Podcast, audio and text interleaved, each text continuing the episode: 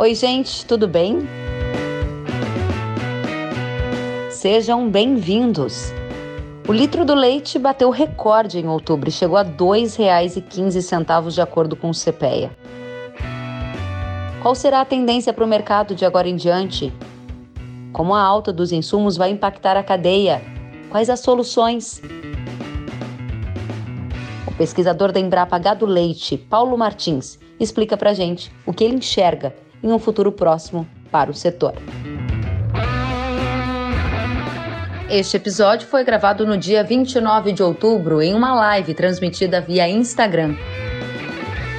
Se você gostar do conteúdo, compartilhe nas suas redes sociais.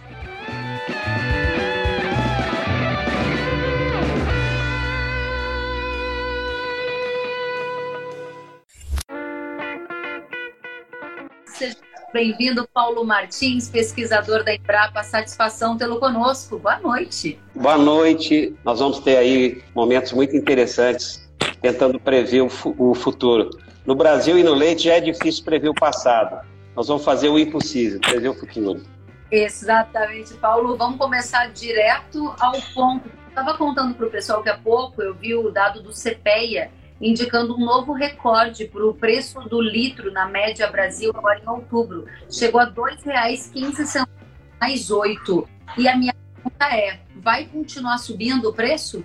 Eu acredito que a gente já ultrapassou uh, o limite esperado do preço do leite. Uh, é claro que todos nós que estamos vinculados à cadeia produtiva, estamos do lado da produção, nós queremos que o preço continue é, subindo continuamente. Mas as condições, uh, olhando para o futuro, indicam que isso não será possível. Primeiro, porque vamos analisar sob a ótica da, do consumo, né? A gente teve aí um período muito bom, Kelly, é, para o setor, inegavelmente, que foi o período da pandemia. Uh, vários setores tiveram problemas. No, no caso do leite, não foi assim no mundo inteiro.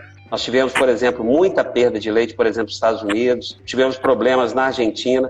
Agora, aqui no Brasil, aconteceu um fato muito interessante é, em termos de aumento de consumo. Além da questão de renda, que foi o que todo mundo disse, que afetou positivamente é, diferentes segmentos, é, surgiu um, um, fato muito interessante no leite, que é o, a gente está chamando aqui na Embrapa de consumo indulgente. É aquele consumo que você faz para se auto-premiar por uma punição que aconteceu. Então, ficar em casa foi uma punição. E as pessoas começaram a querer encontrar um mecanismo compensatório. E felizmente encontraram queijo, leite condensado, doce de leite como forma de compensar aquela, entre aspas, prisão que ainda, de alguma maneira, a gente continua mantendo. Isso então criou um mecanismo muito favorável, puxando o preço do leite, e ao mesmo tempo a gente estava com uma barreira muito boa, uh, que era o, o, continua ainda, que é a questão do dólar. Então isso nos deu uma proteção muito favorável, os preços continuaram a subir, aí tem uma escassez acontecendo não só porque a indústria está querendo comprar mais, mas porque a gente está com um período. Eu vi aí no começo as pessoas aí é, se conversando sobre chuva. Então, isso é claro que impacta principalmente uma atividade que ainda no Brasil acontece muito dependente de, de pasto, e a gente estava no período, está ainda, né, no período entre safra, o Brasil ainda não começou a chover de maneira definitiva. Então, tudo isso criou uma dificuldade de oferta e uma, vamos dizer assim, um, um, um, um engate favorável, puxando para cima, pelo lado da demanda. Então, nós chegamos nesse patamar e é claro que eu é, queria estar aqui conversando sobre coisas boas, né? Mas eu acho que a gente não consegue manter o preço em dólar, tá, mesmo em, em é, com dólar elevado, o preço em dólar está muito alto. O padrão, é, o padrão mundial que a gente tem visto nos últimos tempos é 30, 32 centavos de dólar. Se a gente pegar o dólar aí 5,60, né, e, e ver o preço que você colocou aí para o produtor de 2 e 2,10, nós estamos falando aí 2,15. Nós, nós passamos da, da barreira, nós estamos chegando a 40 centavos de dólar. Então, uh, vai cair. Agora, Paulo, o produtor está mandando muita pergunta, eu já vou trazer as perguntas da audiência. E uma das provocações que me foi feita justamente para trazer a live e falar de eu vou trazer o nome dele na sequência, que ele questionava, a gente está num ano de laninha, a produção do sul está desafiador de tempo seco e vem por aí uma estiagem que pode afeta a oferta do leite. Com isso, é possível manter a sustentação e evitar essa curva sazonal de que o Kelly, é, é, muito difícil fazer previsão para leite e eu estou aqui assumindo uma posição quase que heróica, porque quando a gente fala de, de grãos, você tem mercado futuro, por exemplo, então você tem uma maneira, uma forma de olhar para frente. Eu estou falando de soja, estou falando de café, milho. No caso do leite, a gente não tem um mercado robusto no mundo. Uh, a gente tem uma concentração muito grande nos países que exportam. São poucos os países que dominam o mercado internacional, tanto na parte de importação quanto na importação. Isso cria um mercado internacional que poderia ser sinalizador para o mercado interno, uh, uma sinalização muito fraca. Somado a isso, tem a questão do dólar, que era para estar tá caindo e não está caindo, ao contrário, esse ano a gente está desde o final do ano passado com o dólar subindo. Aí alguém vai dizer assim, poxa, mas a conversa era de laninha, por que está falando de mercado internacional e por que está falando de dólar? Porque são barreiras é, importantes para definir o preço interno aqui. É, se a gente tivesse no mercado é, livre, mercado aberto, se o mercado internacional fosse um mercado de concorrência perfeita, e se nós tivéssemos com o dólar é, mais fácil é, em termos de transação de importação, é claro que a escassez, que é verdade, que está acontecendo e que deverá continuar acontecendo, uh, nós estaríamos compensando muito rapidamente com a importação. A gente até aumentou as importações e, dever, e deveremos continuar mantendo. Agora, o dólar está criando um imposto, vamos dizer assim, sobre os laticínios. Uma proteção natural que é muito bom sob a ótica da produção, porque a gente interioriza a geração de emprego e renda quando a gente consegue produzir leite de maneira remuneratória, como está acontecendo agora.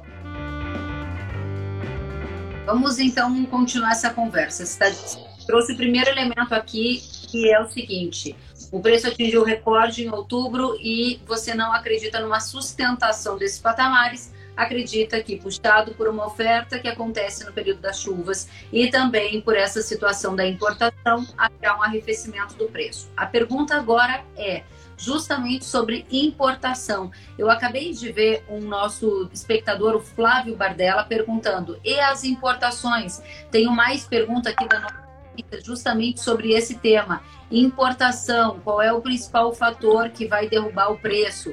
Ou seja, muita gente mandou aqui, Paulo, e eu quero trazer essas perguntas na sequência, mas já gostaria que você respondesse.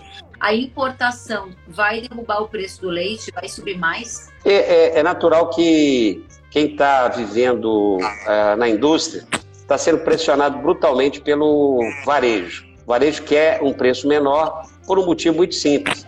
O varejo começa a perceber alguns sinais de que pode ter queda de consumo. Então, o que, que o varejo faz? Porque no setor de leite e derivados, o supermercado tem um poder muito grande de fazer a coordenação da cadeia. Então, ele começa a perceber uma alteração, vai para cima da indústria.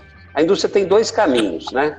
É, eu diria três. Um é tentar importar uh, leite mais barato. Uhum. Dois é tentar empurrar o preço para o produtor. E o terceiro é não conseguir ter que assumir é, perdas. A gente já teve ao longo do, dos últimos anos é, situações em que a margem da, da indústria reduziu exatamente porque ela não conseguiu passar uh, para o produtor. Mas numa situação normal, a primeira tentativa é de ir buscar no mercado internacional. Então, nesse momento, e isso está acontecendo, mas nesse momento, o dólar está muito alto. Então, isso está dificultando você ir lá fora e, e, e trazer para dentro. E com um detalhe também, né, Kellen? Ah, o mundo está muito instável. Quando a gente começa a achar que está entendendo o que está acontecendo, aí você vê a Europa novamente fechando. Então, os empresários, e eu não me refiro só aos, aos de leite, mas em leite isso fica muito visível, porque é uma atividade que tem um ciclo mais longo do que soja, por exemplo. Então, tanto a indústria quanto o produtor, mesmo ele tendo capital agora, ele está pensando muito seriamente se ele faz investimento ou não. Então, a indústria está importando, mas está importando pouco, comparado com o que ela poderia importar. E também porque ela está com outro olhar, que é a questão do consumo. Afinal de contas, é inegável que nós começamos a ter um impacto é, de, da inflação dos alimentos, principalmente para a população de baixa renda, isso tem um impacto muito forte. porque o, o peso do alimento é alto e uh, o leite é um produto que a gente chama de bem salário, ou seja, se o poder aquisitivo da, do assalariado está bom, ele consome muito leite.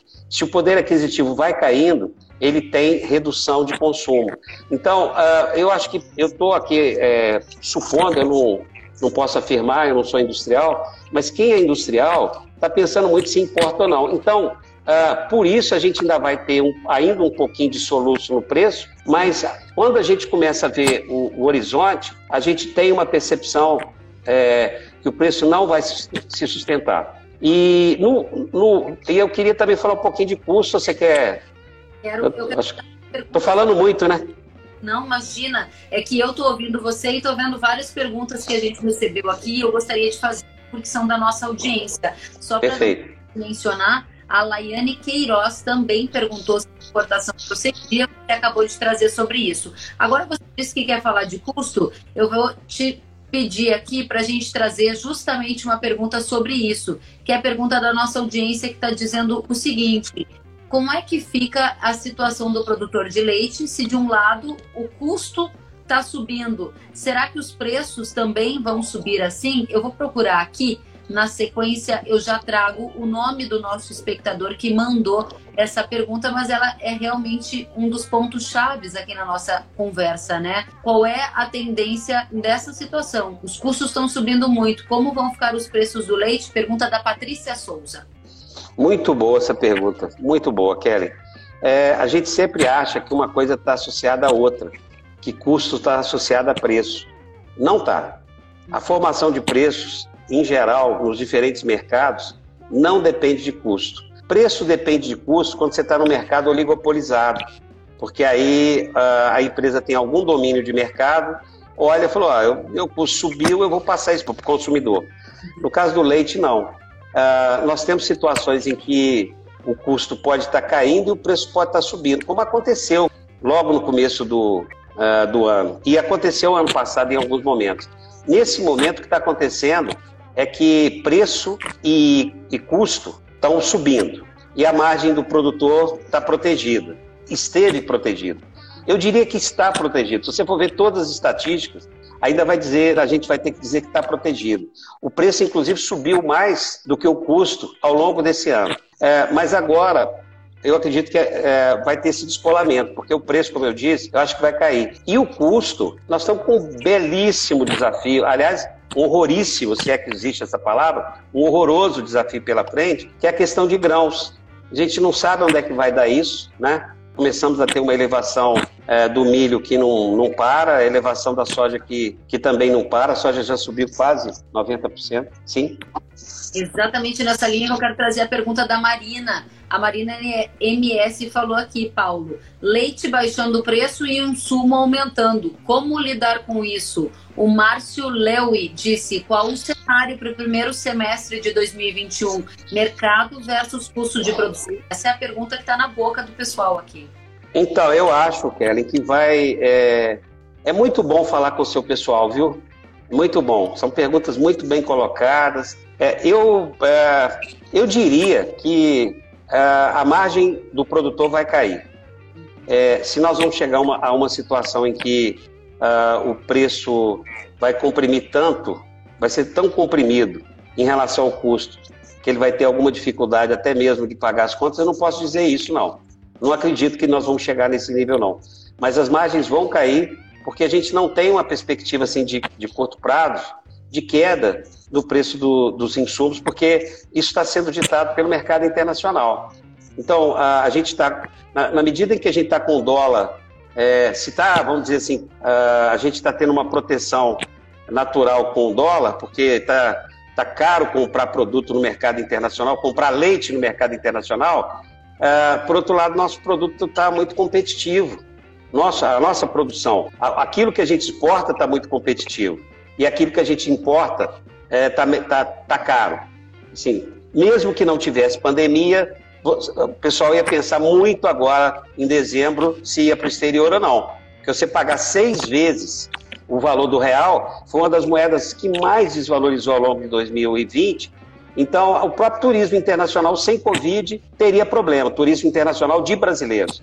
Então, vale. É, não, mas na hora de exportar, soja está tá indo para o exterior, milho está indo para o exterior, e aí os preços internos começam a ficar comprimidos. Aí tem todo um tipo de pressão, tem, né, tem pressão para cima do Ministério da Agricultura para fazer o que a Argentina fez, né, no, é, segurar o produto interno. Eu, particularmente, é, já vivi um pouquinho e vejo que essas mágicas não funcionam. Aliás, nenhuma mágica, não existe mágica, existe ilusionismo. Então, nós vamos ter que esperar o mercado reagir.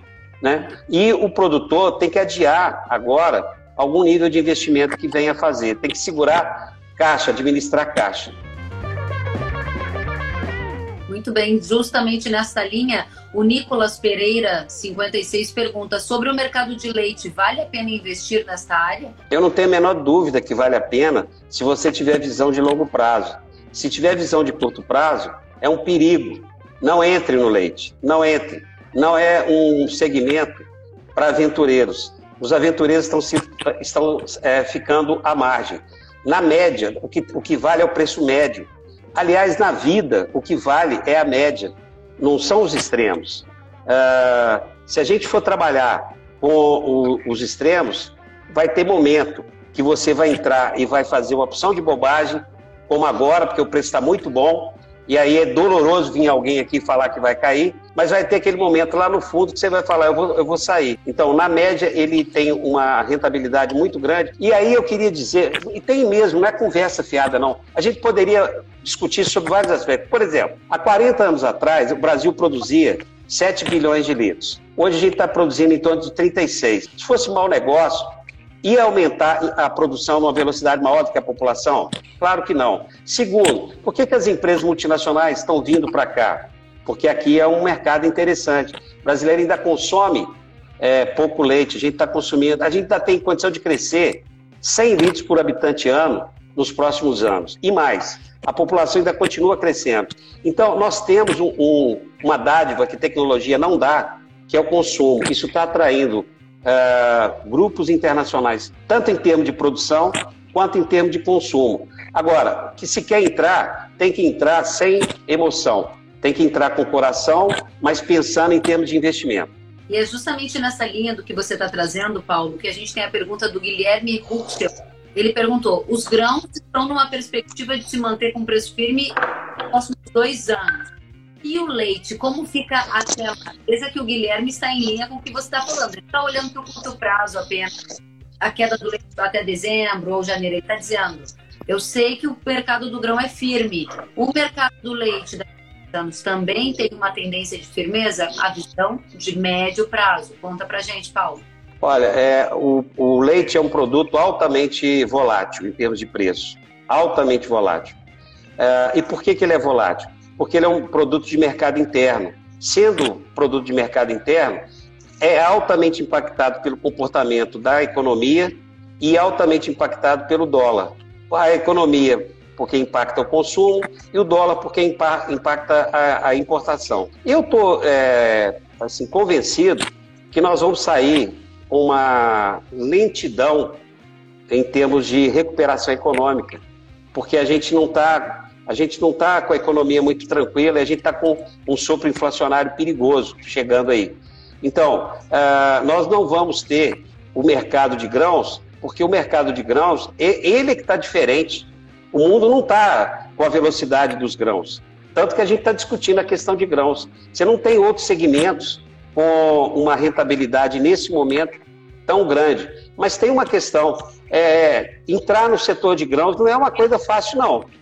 É muito complicado, você tem que ter. É, é uma atividade capital intensiva, profundamente capital intensiva. Tanto, Kelly, que boa parte dos produtores uh, da região sul, que, que hoje é, produzem leite, eles vieram dos grãos, porque a atividade foi exigindo cada vez mais capital. E você é do estado do sul, o que eu estou falando aconteceu no seu estado.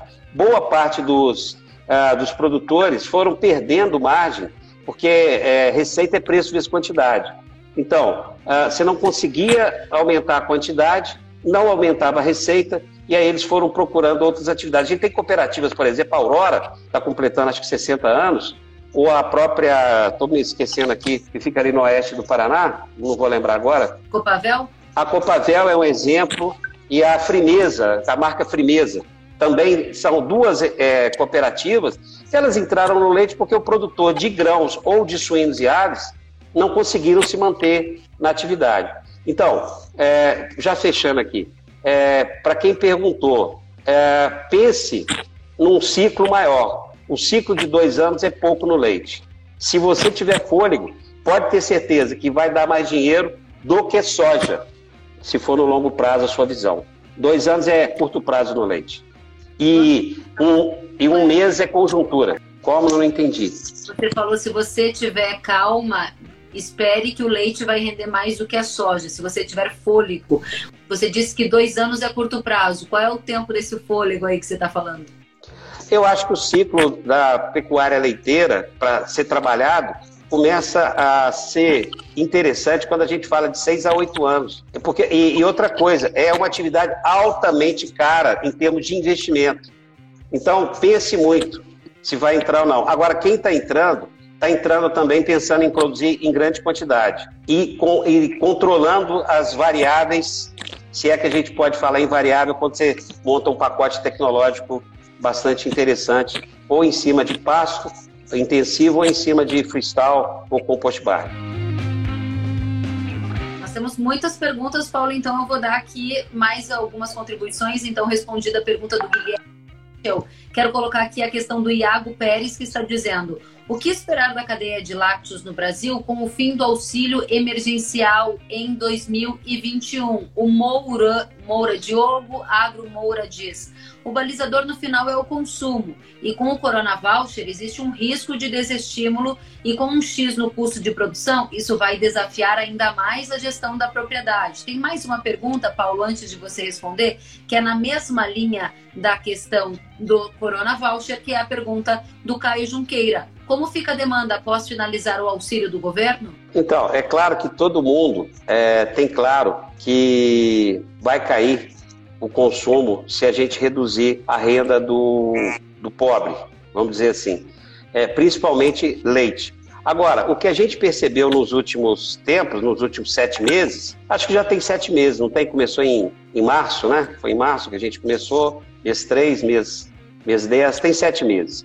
É, nesses sete meses, o que, o que a gente percebeu, e esse é um ponto que eu queria trazer aqui para polêmica, porque nas redes sociais polêmica conta ponto, não é isso? Eu não sou, é, acho que eu sou minoria, mas o meu discurso não é que o Corona Voucher salvou o leite, não. Porque se Corona Voucher fosse salvador de leite, em outras situações que nós tivemos em que a renda do pobre aumentou, nós deveríamos ter tido uma explosão de consumo de queijo, como a gente teve agora. Queijo está muito caro. Eu sou consumidor de queijo e lá em casa a gente está reclamando do preço do, do queijo. Porque eu volto à questão, a, o fato das pessoas terem ficado em casa, isso, isso impactou profundamente o consumo de queijo e de outros produtos que são as gordelícias, né? As coisas saborosas que tem açúcar e tem, é, e tem gordura do leite. Então, o Corona Voucher, é claro que afeta sim, mas afeta mais a questão da inflação, corroendo o preço uh, o custo da alimentação, principalmente vindo de outras atividades, carne está subindo, e aí boa parte do, do frango também está subindo, porque o grão está tá subindo. Uh, a gente está tendo uma elevação de custo na alimentação em função do tal do arroz que todo mundo andou discutindo, uh, e está começando a ter aí um sopro de inflação. Eu me preocupo muito mais com o controle da inflação do que o Corona Voucher, o impacto que ele está trazendo. Embora eu é, queira dizer o seguinte: ele é importante, eu não estou é, minimizando, não, mas eu estou querendo trazer um olhar para outra questão que é a, a inflação batendo na porta do, do, do, consumidor de baixa renda e talvez o fim da pandemia que vai levar, nos levar a tomar cerveja em vez de comer queijo uhum, no, nos bares. O André Ritter acabou de perguntar. No Sul já se teme um um desabastecimento de ração para os animais devido à alta dos grãos. E existe algum risco disso acontecer? A pergunta do André, é, Paulo, ela combina muito com a pergunta de um outro espectador nosso que disse aqui no começo da conversa que ele foi procurar aqui o Feltra Coeder. Ele disse: preço das rações está um absurdo e as fábricas não têm mais para entregar por falta de matéria-prima. Veja que os relatos vêm de diferentes pessoas. Eu, eu, vou, eu vou me permitir a pegar aqui o, boletim que nós fizemos de custo de produção. É, agora acabou de fechar, nós acabamos de fechar. Nós ficamos muito surpresos. O, o custo de produção em setembro, custo de produção subiu 5,75%. Num mês, num mês, 5,75%. E o que, que subiu absurdamente? Ração, 14%. O grupo é, ração, 14%. É a maior alta que a gente tem desde quando nós começamos a fazer cálculo, em 2006. Então, ração é um negócio que está assim, já vem, já vem complicando a vida do produtor de leite há mais tempo. Mas como o preço estava bom, isso vai passando.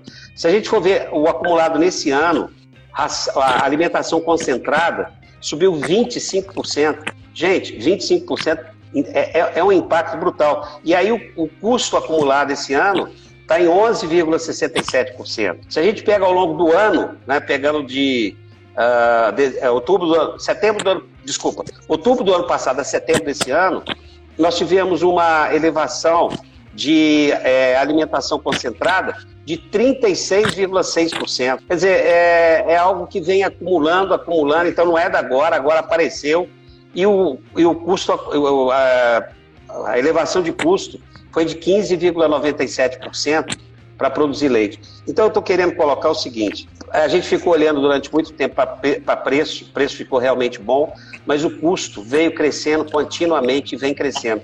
E eu fico muito preocupado, eu não, não, não me sinto assim, Kelly, preparado para falar do mercado de rações, eu não, não me considero especialista, mas eu tenho visto uma ansiedade muito grande por parte dos produtores e eu ficaria também, porque está difícil de imaginar que esse quadro vai ter é, uma reversão no, no curto prazo. Muito bem. Você disse que não é especialista de ração, mas é um dos maiores conhecedores né, no mercado de leite, sabe das dores aí dos produtores. A pergunta que nós temos aqui do, do Gabriel Chaparro, ele também fala da alta dos custos de ração.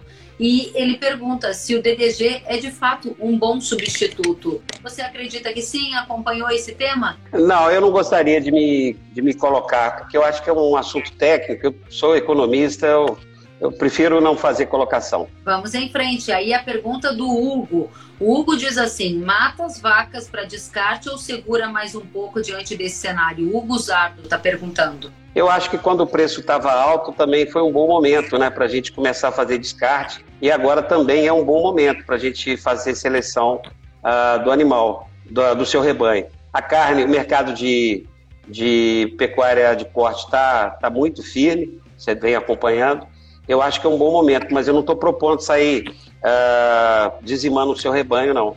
Porque o rebanho é um patrimônio. É muito caro formar um rebanho e não dá para acabar de uma hora para outra. Você fazer uma limpeza neles, se você tem animais que estão com baixa produtividade ou, ou perderam, uh, sei lá, peito, eu acho que é um bom momento para pensar nisso. Ok. Pergunta do agropecuarista. Spot caiu quase um real. Eu acredito que a indústria não poderá derrubar muito mais o preço ao produtor. O que você acha, Paulo? Então, o spot é um bom, é um bom mercado, né? É, é, desculpa, é uma boa sinalização é, de mercado. Cair um real é muito. Eu também não acredito que a gente vai ter uma queda maior do que isso, mas, enfim, vamos ver o que, que vai acontecer. Mas é, foi bem lembrado é, pelo, pelo agropecuarista é, o mercado de esporte, porque como é um mercado que tem uma flutuação mais, mais clara, ele inclusive flutua com mais intensidade do que o preço que você apresentou aí do CPEA, então, o fato de estar em queda é a sinalização de que é isso que vai acontecer realmente nos próximos meses. Muito bem. Aqui nós temos uma mensagem da Ticiana. O mercado das ações está um caos. Aqui na África também está impossível. A maioria dos aviários fecharam em Angola. Na Europa está consideravelmente melhor na questão do Brasil, não percebo essa questão. Gostaria de comentar, Paulo. Obrigada, Tiziana. Eu acho que toda, é, toda situação é, de instabilidade é, inicial deixa todos os agentes muito nervosos, mas o mercado acaba encontrando uma posição. Então, uh, o fato da. Vamos, vamos pegar o que a gente viveu esse ano.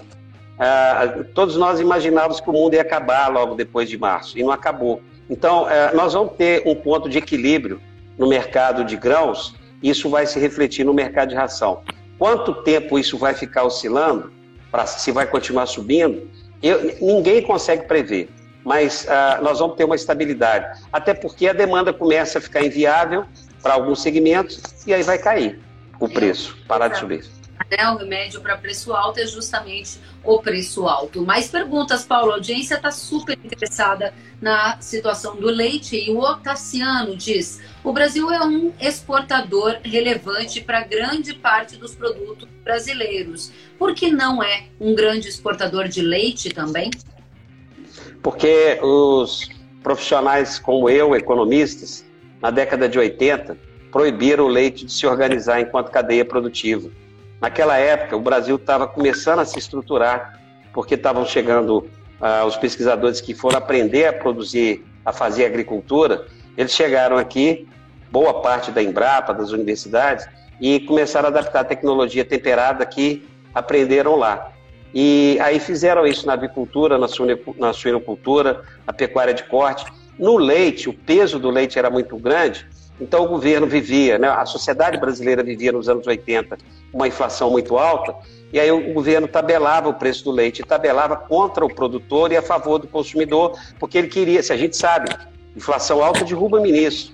Então queria controlar. Na medida em que ele controlou, ele roubou, tirou, né, ele transferiu. O termo roubou não ficou bom, não.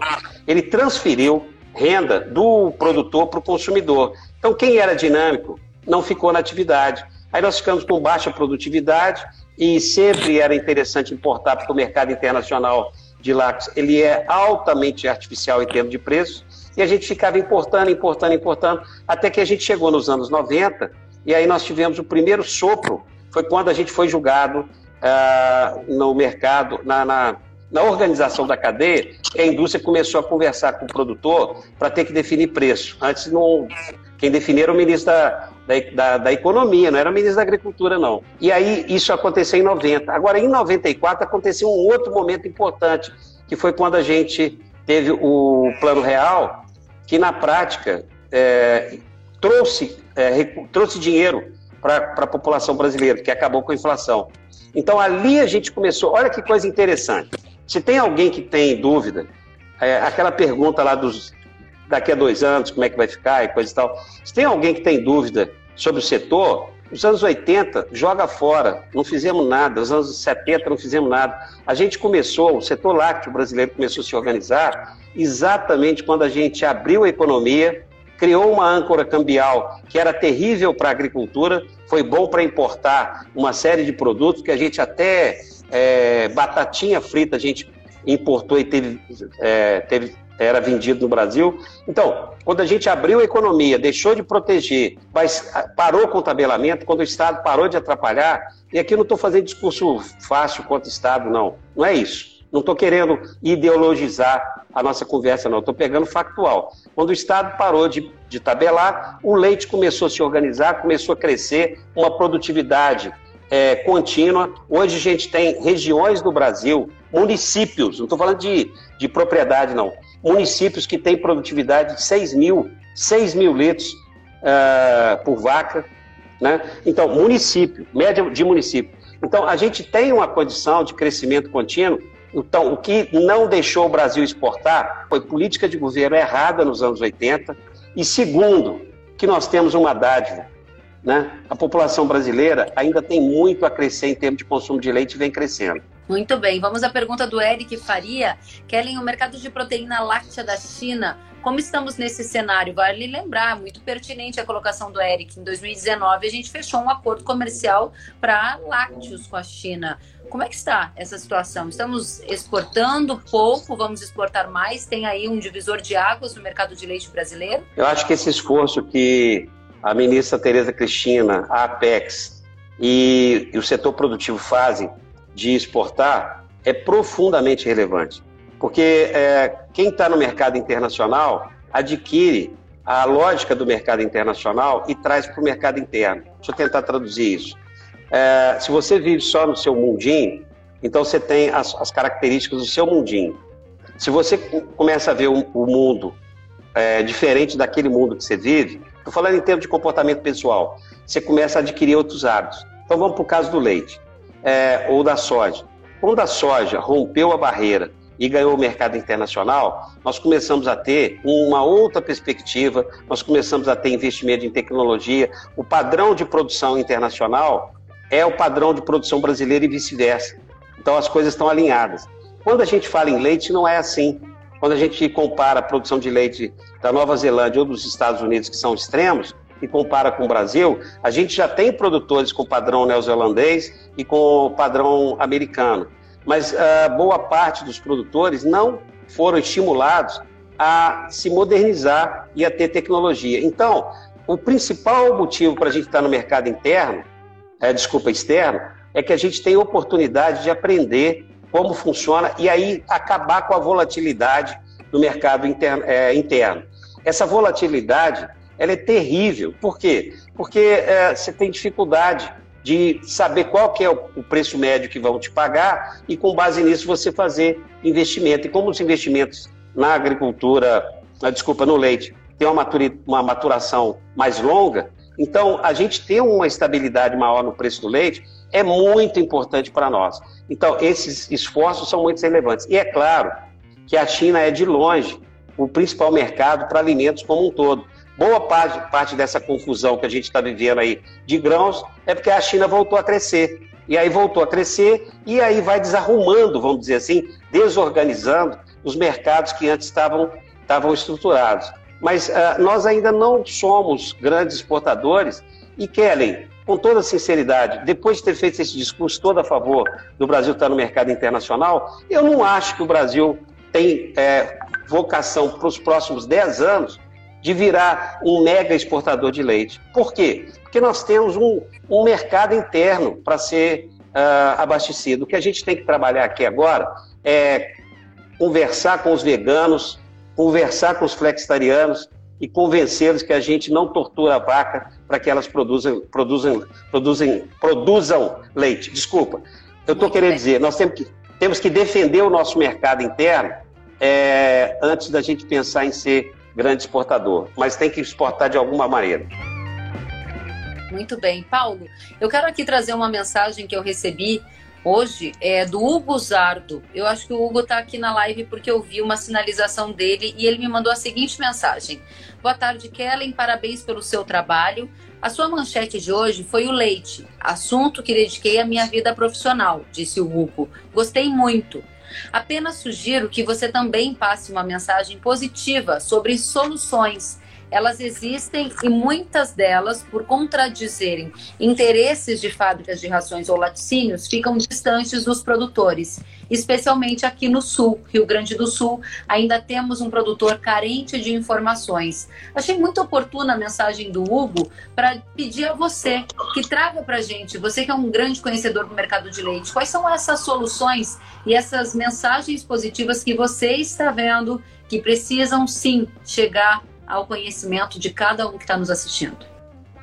É, eu, eu confesso que eu fiquei emocionado com essa pergunta, porque a gente falou tanta coisa é, não positiva, né? A mensagem é o seguinte: a atividade leiteira ela é nobre, não é porque ela produz alimento. Ela é nobre, não é porque ela produz emprego e renda. Ela é nobre porque ela junta um conjunto de pessoas que tem muito brilho nos olhos. Quando a gente conversa com produtores, todos têm é, enredo, todos têm história, todos têm casos, muitos, muitos casos para contar. A gente acredita na atividade leiteira, na Embrapa, de maneira muito intensa e a gente sabe que a gente tem alternativas, inclusive para enfrentar a questão da ração. Uh, a gente tem é, a produção de variedades de capim estão indo muito bem, vou chamar de capim, que estão indo muito bem. É, quando a gente começou com o pioneiro, tem um, um, capim lá na sua região, lá no sul, chama pioneiro. Ninguém sabe que foi o primeiro capim clonado que a Embrapa fez na década de 90. E é bom que não saiba mesmo. Por quê? Porque foi uma tecnologia que foi toda incorporada. Então, a gente tem soluções desse tipo, mas tem uma solução muito mais importante que todas essas. Kelly, nós estamos agora, nesse momento, com 35 times de universidades, de jovens, que vão virar essa noite, porque eles vão entregar amanhã, às 6 horas da manhã, 35 soluções para o leite. São jovens de universidades da Argentina, de Angola e do Brasil.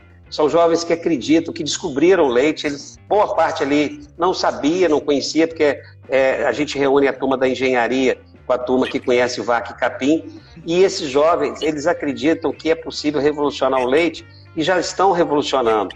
Nós estamos fazendo uma revolução silenciosa no leite. A gente não pode se perder com a conjuntura difícil nesse momento, que nem é difícil ainda. A gente está antevendo. E tomara que eu esteja errado. Tomara que eu esteja falando uma opção de bobagem aqui, porque eu estou tentando ver o futuro.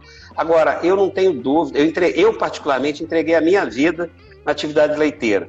Leite é o cemitério dos economistas. É possível você começar no milho, passar para suínos, depois ir para avicultura e aí para soja. Agora, leite, quando você entra, você faz como produtor. Você adquire, você não perde a razão, mas você se alimenta de emoção. Eu não tenho a menor dúvida que leite vai continuar sendo uma atividade profundamente importante para a vida de todos nós. Muito bem, professor. A gente está encaminhando para o encerramento, mas aqui o pessoal está sedento por informação. O Juliano Cor perguntou: neste cenário de alta de custo e baixa de preço, que alternativa nós produtores podemos tomar dentro da fazenda? O senhor falou que os jovens vão ficar aí tratando de soluções. O Hugo pediu também soluções. Todo mundo quer saber o que você está vendo para que a gente também possa ver. Sim, é, o caminho nosso vai ser cada vez mais trabalhar com uh, inteligência e com precisão.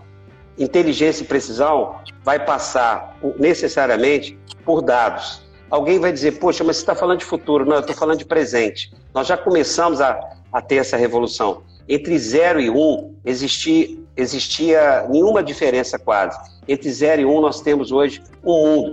Eu estou falando do mundo dos aplicativos, o mundo da otimização. E se a gente não pensar dessa maneira, se a gente for pensar, eu não estou querendo dizer, Kellen, que, ah, mas uh, você está dizendo então para eu parar de pensar na, na, conta que eu tenho que pagar? Não, não, não estou falando isso não. Se você parar de pensar, você vai quebrar. O, é, o curto prazo quebra. Se, se, a gente não tem curto prazo, não tem longo prazo.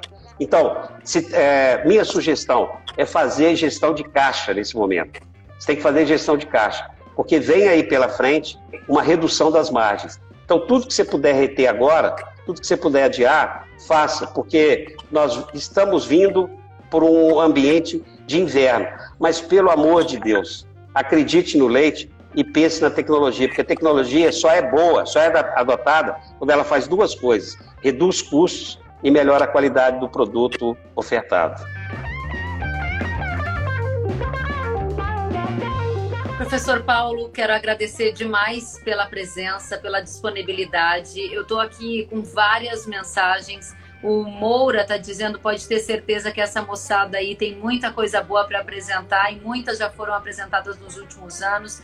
O Moura está fazendo, Diogo Moura está fazendo uma referência ao essa jornada aí, né, de inovação que o senhor está comandando também. Tenho aqui o Valmir Santos dizendo, dando uma dica para assistir aí mais um canal com soluções para o agro. A Laiane Queiroz está dizendo que mensagem maravilhosa. A Terezinha e o Geraldo estão mandando aplausos. O Célio está dizendo ótimo incentivo e assim por diante. Muita gente agradecendo. O Érico dizendo parabéns, Kellen e professor.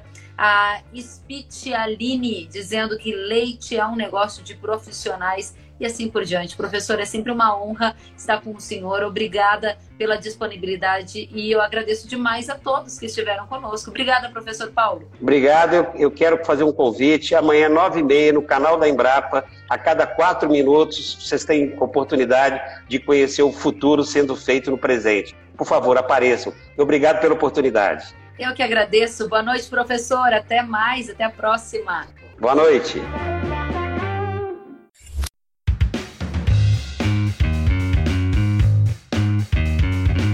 Que bom que você gostou da entrevista e ouviu todo o conteúdo. Se quiser acompanhar as atualizações, siga kellen.severo no Instagram. Até a próxima!